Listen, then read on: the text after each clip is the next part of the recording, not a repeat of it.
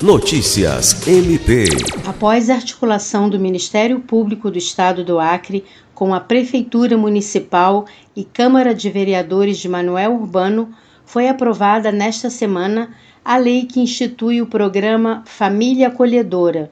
Com isso, Manuel Urbano passa a ser o primeiro município do interior do estado a instituir o programa. Nessa modalidade de acolhimento, crianças e adolescentes são encaminhados para famílias devidamente cadastradas, selecionadas e formadas para esta função. As famílias acolhedoras recebem em suas casas as crianças que precisam de acolhimento temporário e provisório, até que possam retornar para suas famílias de origem ou, quando isso não é possível, sejam encaminhadas para adoção. Segundo o promotor de justiça Dyson Teles, as crianças passam a receber atendimento personalizado em ambiente familiar e, com isso, ao estabelecimento de vínculos afetivos mais estáveis, favorecendo seu desenvolvimento de forma saudável.